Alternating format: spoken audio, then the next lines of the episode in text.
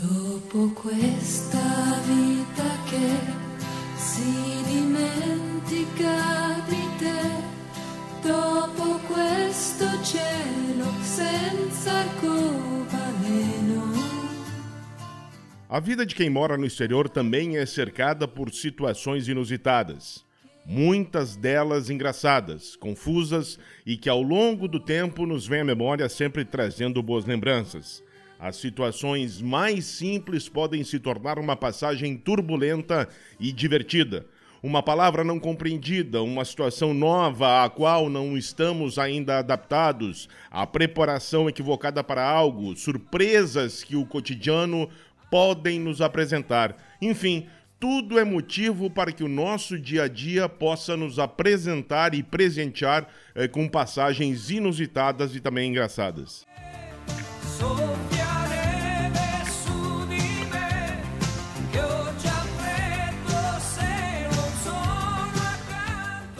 E é sobre isso que falaremos hoje e é assim que começamos mais um episódio do Na Itália Podcast.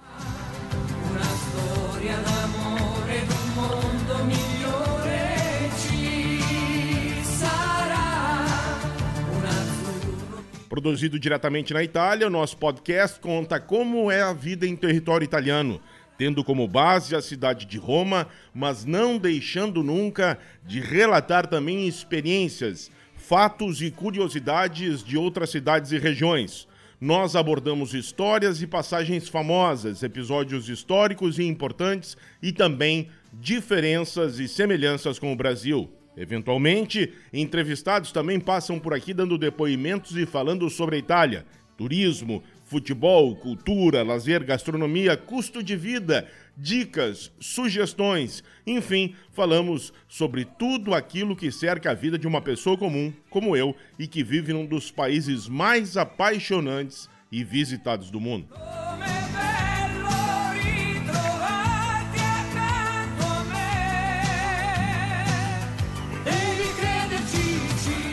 Eu sou Diogo Rimoli, vivo em Roma desde 2016, sou radialista e trabalho com turismo atendendo brasileiros que vêm conhecer a cidade eterna e também outras cidades italianas. Na nossa trilha sonora de hoje, temos uma das músicas de maior sucesso na Itália nos anos 80 e que até hoje é tocada por aqui e faz com que muitos italianos revivam grandes momentos de uma década muito rica para a música no mundo.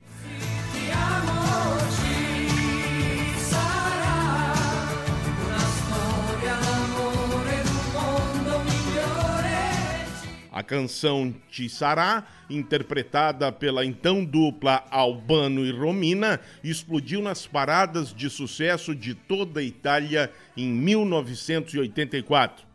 É uma música alegre, com uma melodia para lá de agradável e com uma letra que fala, acima de tudo, sobre esperança, amor e que depois de momentos duros e difíceis sempre haverá algo melhor e que é fundamental a companhia e presença de quem amamos para enfrentar e viver tudo isso.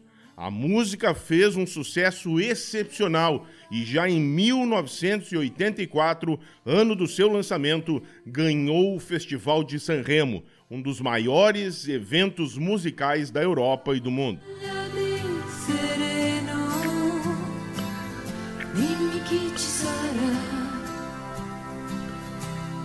Dopo il sogno Albano e Romina, durante muitos anos, foi o casal mais admirado pelo público em toda a Itália.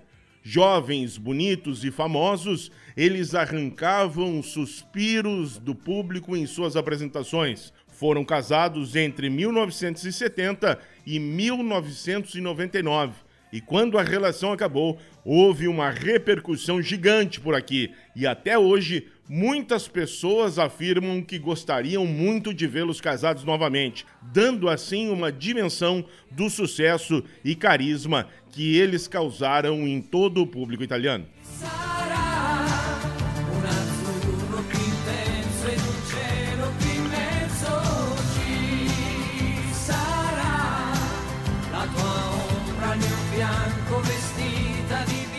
Pois bem, a primeira passagem que eu vou contar para vocês aconteceu comigo no ano de 2018 e foi fora de Roma. Em abril daquele ano, já com o início da primavera em andamento, recebemos a visita de um querido casal de amigos aqui em casa, Cristina e Geraldo. Ambos não conheciam a Itália e estavam realizando uma viagem muito esperada, momento em que também ficariam noivos, como de fato acabou acontecendo na belíssima ilha de Capri, no sul do país.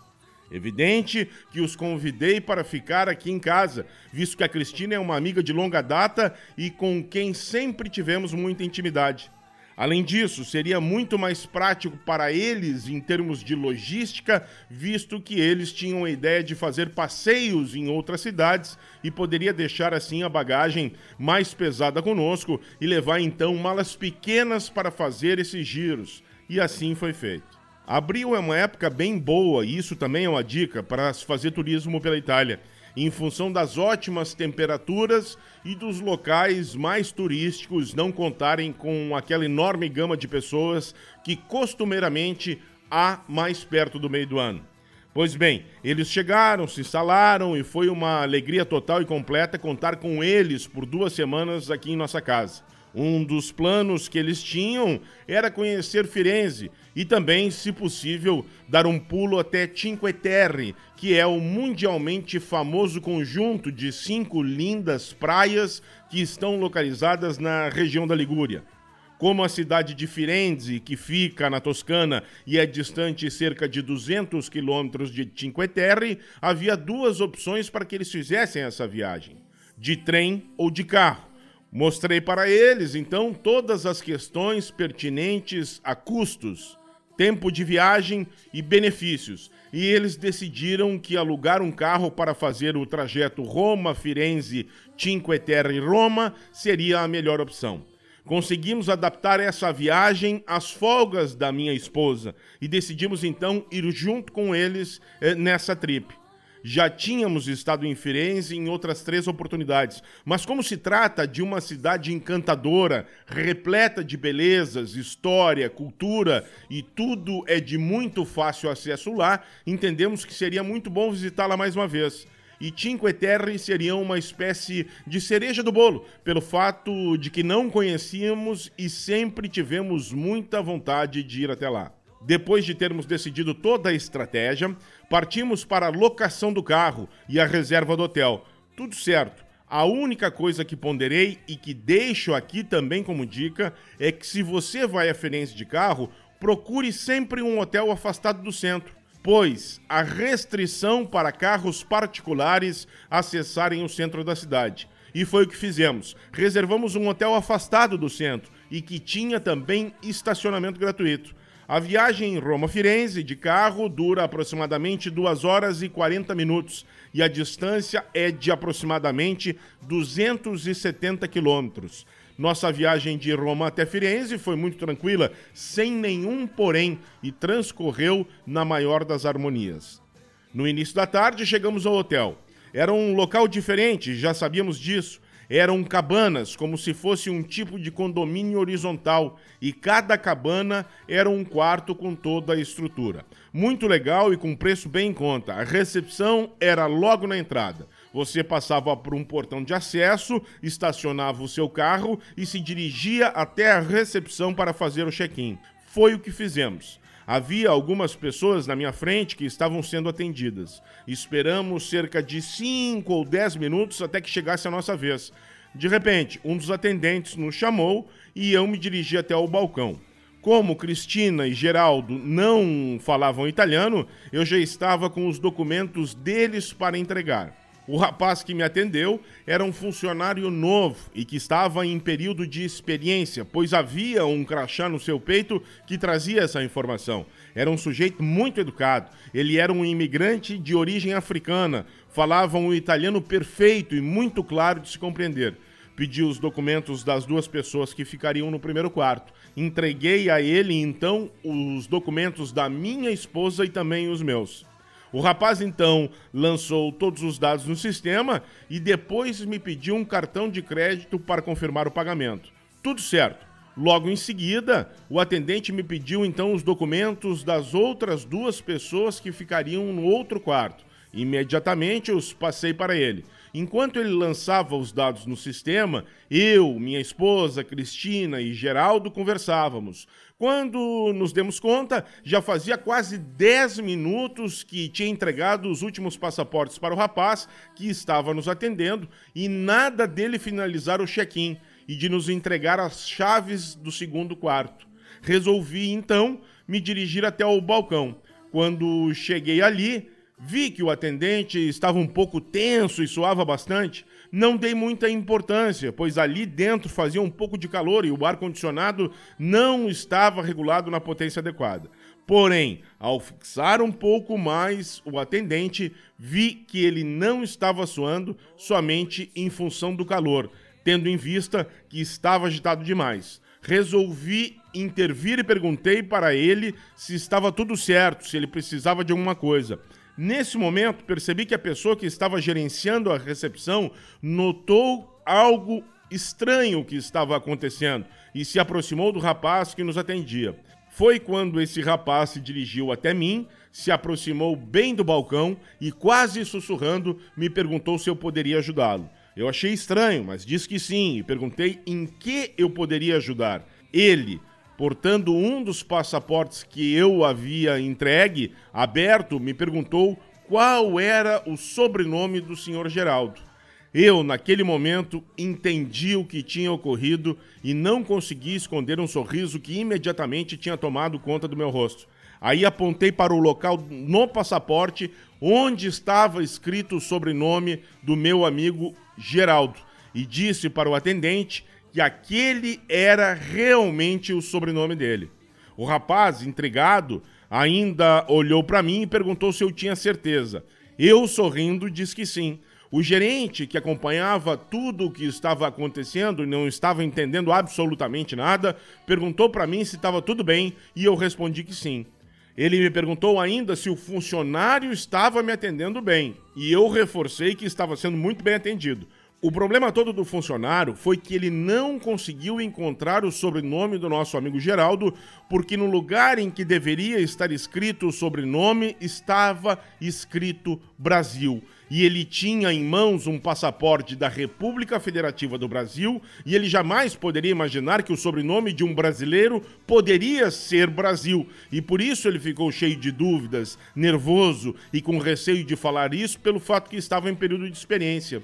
Feito esse esclarecimento, ele inseriu, enfim, os dados no sistema e me pediu o cartão de crédito para debitar aquela reserva. Entreguei para ele o cartão de crédito do Geraldo, que era do Banco do Brasil. Aí o atendente me olhou um tanto quanto desconfiado, como se quisesse me perguntar se aquilo era uma espécie de pegadinha. E eu disse para ele ficar tranquilo, que estava tudo certo e que ele poderia seguir em frente e debitar o valor da reserva naquele cartão. Depois de termos finalizado o check-in, demos, evidentemente, muitas risadas sobre o fato, porque ela, de fato, foi muito engraçada. Mas ponderamos que realmente era incomum tudo aquilo. Era como se um italiano estivesse fazendo um check-in num hotel no Brasil, apresentasse um passaporte da Itália, tivesse o sobrenome Itália e pagasse com um cartão de crédito do Banco Itália. Convenhamos que é uma situação incomum e devemos somar a ela o fato de que o rapaz que estava nos atendendo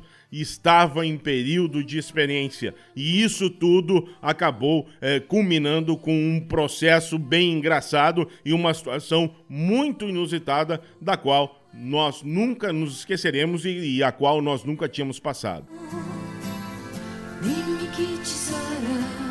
Essa segunda história que vou contar para vocês ocorreu em 2017 e foi proporcionada por mim e por minha esposa Adriane. Antes da pandemia, sempre foi muito comum fazermos jantas aqui em casa. Era como se fosse um local para encontrarmos os amigos, conversar, dar risadas, bebermos juntos um pouco.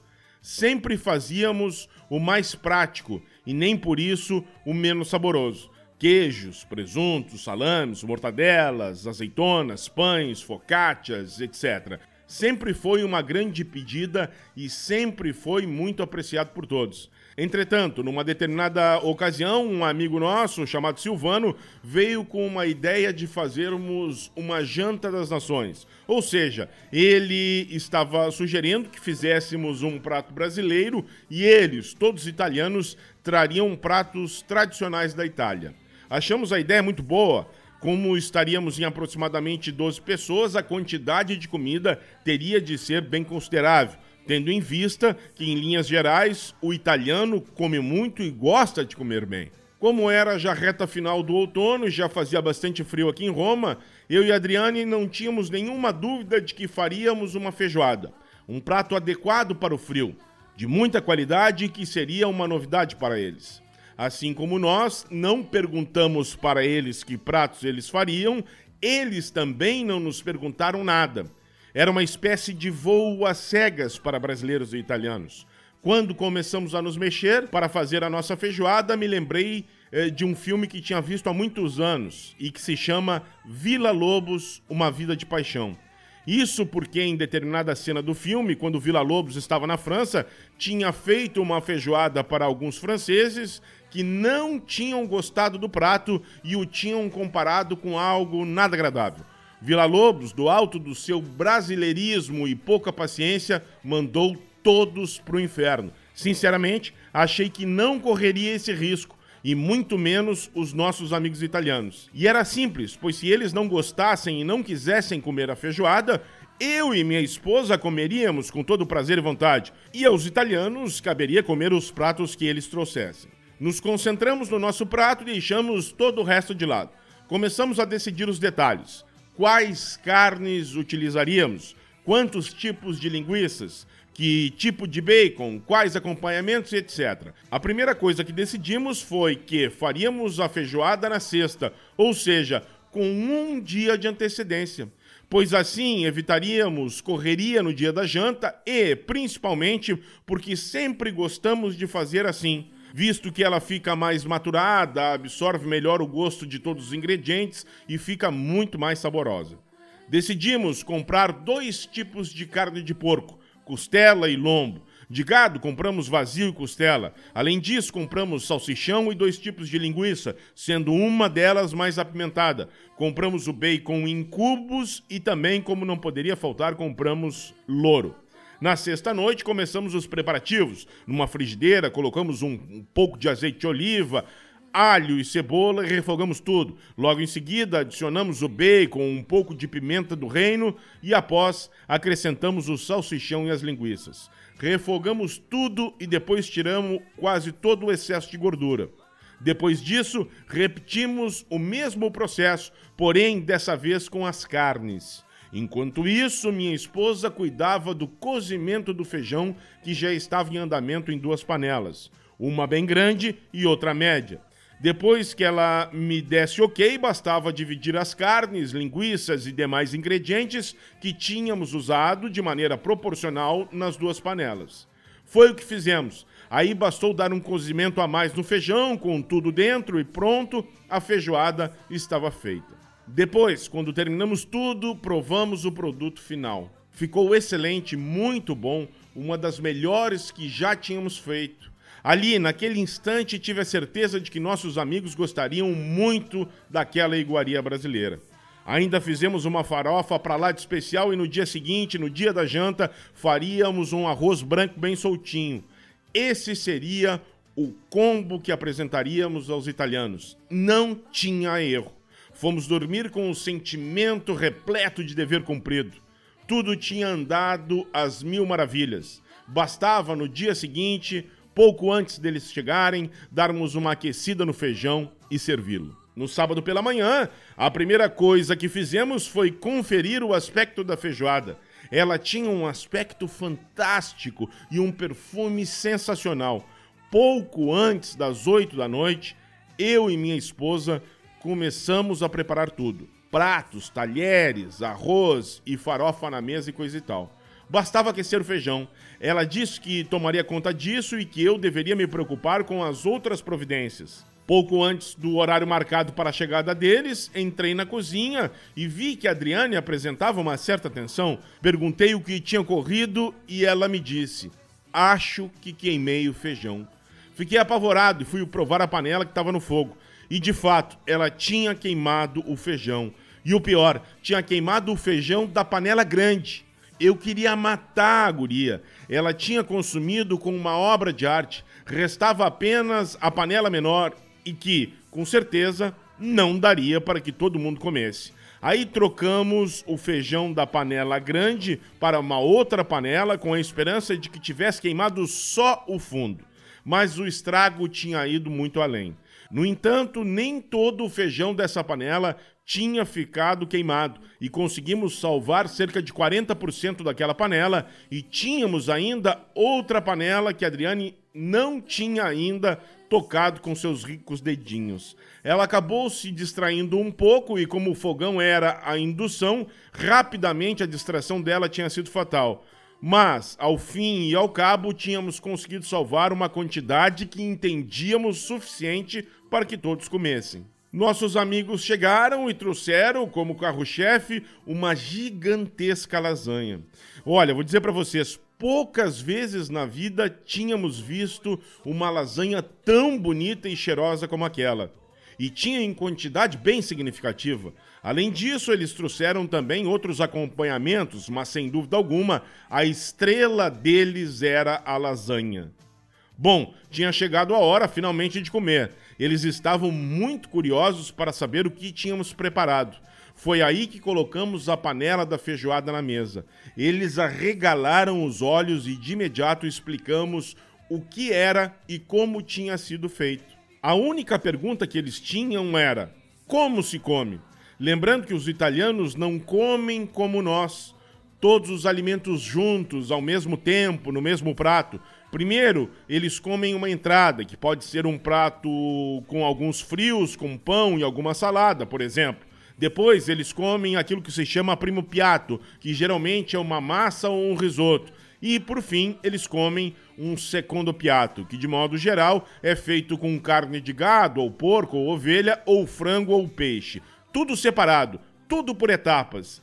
Nem todos eles fazem diariamente todo esse percurso nas refeições, mas uma coisa é certa: é sempre tudo separado. No máximo, uma carne tem uma batata de acompanhamento ou um peixe vem com algumas verduras. Já nós brasileiros fazemos exatamente o contrário. Comemos tudo junto, tudo no mesmo prato e tudo ao mesmo tempo. E foi o que eu disse para eles. Ou melhor do que isso, Adriane serviu um prato com um pouco de arroz, um pouco de farofa e um pouco de feijão com algumas carnes e linguiças. E ofereceu para quem quisesse.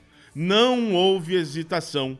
E Emiliano, um romano da gema, foi um dos primeiros a saltar da cadeira e pegar o prato que Adriane tinha servido.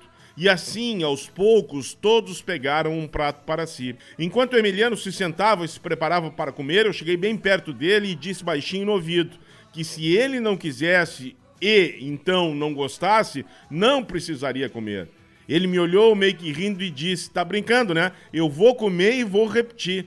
E foi assim que eu entendi e vi os italianos derrubarem simplesmente toda a feijoada, todo o arroz e toda a farofa que tínhamos feito. E digo mais: se tivesse mais quantidade, eles teriam comido tudo.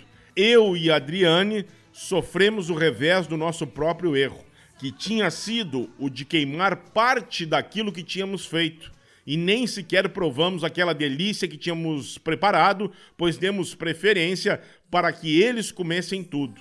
Enquanto a janta ia se desenrolando, decidimos de não comer e deixar tudo para eles, visto que eles estavam literalmente lambendo os beiços.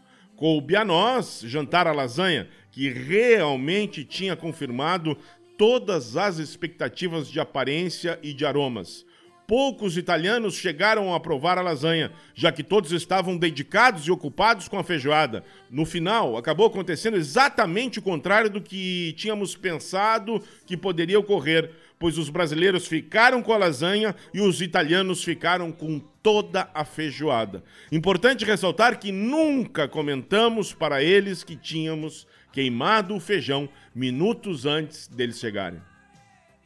Também no ano de 2017 passamos por uma situação no mínimo inusitada quando de uma viagem a Nápoles. Estávamos recebendo um casal de amigos aqui em Roma. Elgio e Fernanda, dois viajantes natos, já acostumados com questões que envolvem experiências em outras cidades, estados e também países. Já tinham estado em outros lugares na Europa, porém na Itália ainda não. Para nós foi uma felicidade, pois receber amigos queridos sempre é uma grande alegria. Uma das coisas que eles queriam fazer era conhecer a histórica e famosa cidade de Pompeia, que fica a cerca de 20 quilômetros de Nápoles. Ajustamos tudo para ir junto com eles. Alugamos um carro, dormiríamos uma noite em Nápoles, jantaríamos no centro e na manhã seguinte faríamos um passeio a pé por Nápoles, no centro da cidade, e no final da manhã levaríamos eles para conhecer Pompeia e dali já partiríamos de volta para Roma. A distância entre Nápoles e Roma é de cerca de 200 quilômetros de estrada muito boa, e isso torna tudo muito fácil para ser feito. Eu e minha esposa, Adriane, já conhecíamos Nápoles e Pompeia, mas como são lugares especiais e belíssimos, resolvemos ir com o Elgio e a Fernanda juntos. Pegamos minha esposa na saída do trabalho por volta das quatro da tarde e então fomos para a estrada, sem pressa e curtindo a viagem. Como as estradas são boas e a paisagem é muito interessante, o passeio se torna bem agradável. Conversa vai, conversa vem. Quando faltavam aproximadamente 70 quilômetros para chegarmos em Nápoles, decidimos fazer uma parada naquilo que os italianos chamam de stazione di servizio, um lugar em que há tudo. Posto de gasolina, banheiros, lanchonete, restaurante. Algumas são maiores e outras são menores mas há várias ao longo das autoestradas italianas.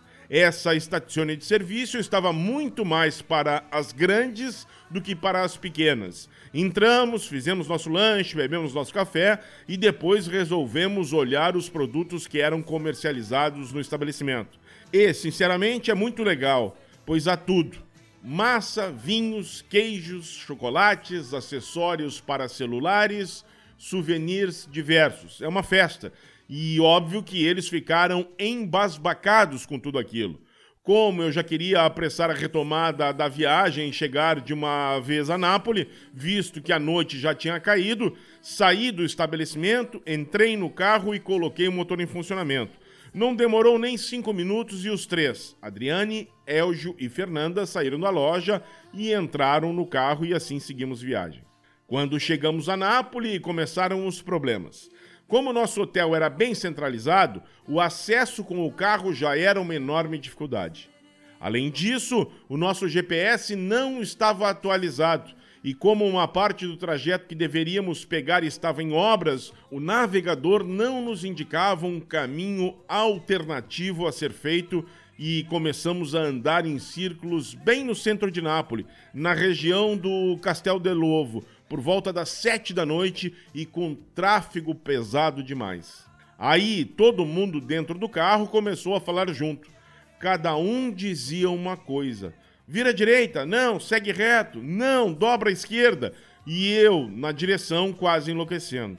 Quem dirige sabe que essa é a pior coisa que existe. Aí pedi que a Adriane pegasse o celular dela e usasse o aplicativo que se chama Google Maps pois estaria atualizado e assim eh, poderíamos nos guiar por ele. Depois de alguns minutos, perguntei a ela qual caminho eu deveria eh, seguir. Aí ela me disse: Não tô achando meu celular. E eu perguntei: Como assim? Não sei, não tô achando, acho que perdi. Respondeu ela. Nesse momento, já espumando pela boca, peguei meu celular e liguei para o número dela e caiu na caixa postal. Aí eu disse para ela: Já era, teu celular dançou. Como tínhamos parado apenas uma vez e tínhamos descido do carro também apenas uma vez, que tinha sido justamente na estação de serviço, a única possibilidade era de que ela tivesse perdido o telefone lá, a 70 quilômetros de onde estávamos. Aí pediram que eu ligasse de novo para o celular da Adriane. Eu, muito enfurecido e estressado, disse que não ligaria. Mas de tanto que pressionaram, eu resolvi ligar. Dessa vez chamou e atendeu um homem. Eu disse que minha esposa tinha perdido o celular e que gostaríamos de saber onde ele estava para que pudéssemos pegá-lo de volta. Antes de me passar qualquer informação, o sujeito me pediu descrições de como era o aparelho. Somente depois que descrevi as características do telefone é que o homem disse sua localização exata e disse que poderíamos passar lá, que ele nos entregaria o celular. Marcamos então para pegá-lo no final do dia seguinte, quando voltássemos para Roma, pois não havia a menor possibilidade de ir buscá-lo naquele momento, visto que nem tínhamos chegado ao nosso hotel ainda em Nápoles. Finalizei a chamada, mas não levei muita fé na conversa que tinha tido.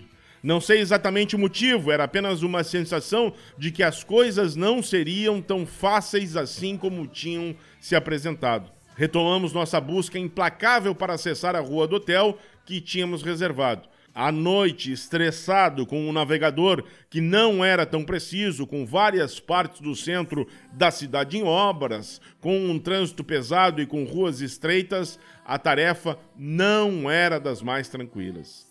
Em determinado momento, quando peguei uma viela no centro de Nápoles e quando comecei a percorrê-la, vi que várias motos passavam no sentido contrário àquele que estávamos. Buzinavam e ainda gritavam para mim quando passavam pelo nosso carro.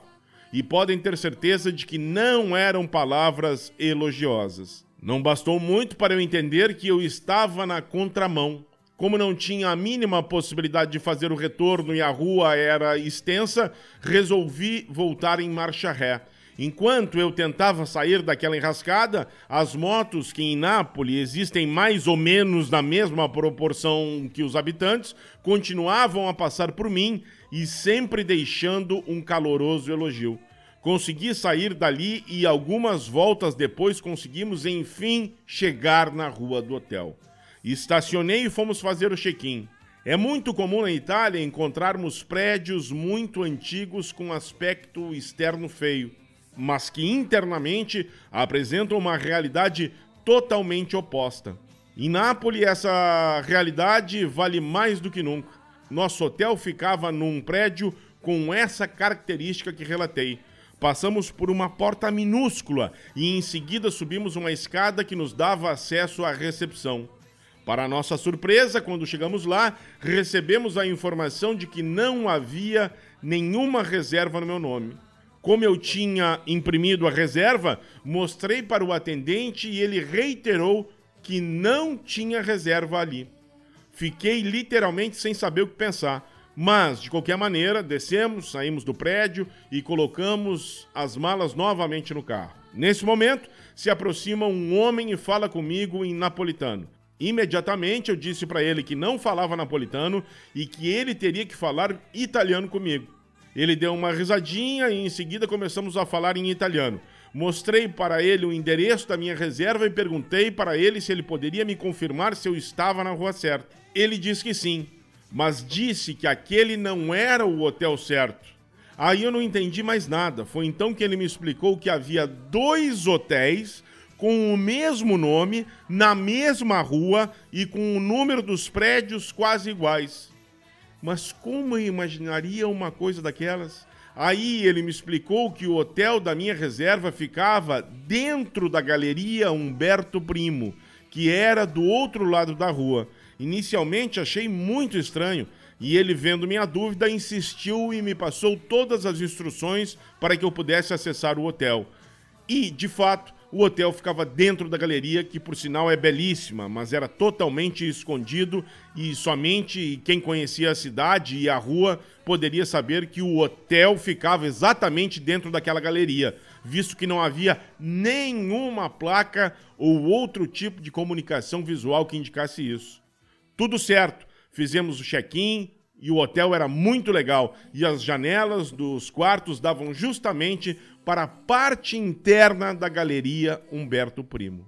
À noite saímos para jantar. Para variar, comemos muito bem e os preços eram muito acessíveis. No dia seguinte, pela manhã, fizemos um passeio a pé pela parte central de Nápoles, que é uma cidade única e da qual gosto muito. Ainda voltei ali outras vezes. Perto das 11 da manhã, pegamos o carro e fomos para a cidade de Pompeia, pois era um grande desejo do casal de amigos Elgio e Fernanda conhecer as escavações da cidade que tinha sido soterrada pelo vulcão Vesúvio no ano 79 depois de Cristo e que ficou escondida debaixo de 7 metros de material vulcânico até o ano de 1748. Ou seja, por 1669 anos, a cidade de Pompeia ficou totalmente escondida sem que as gerações posteriores àquela erupção do Vesúvio soubessem de sua existência.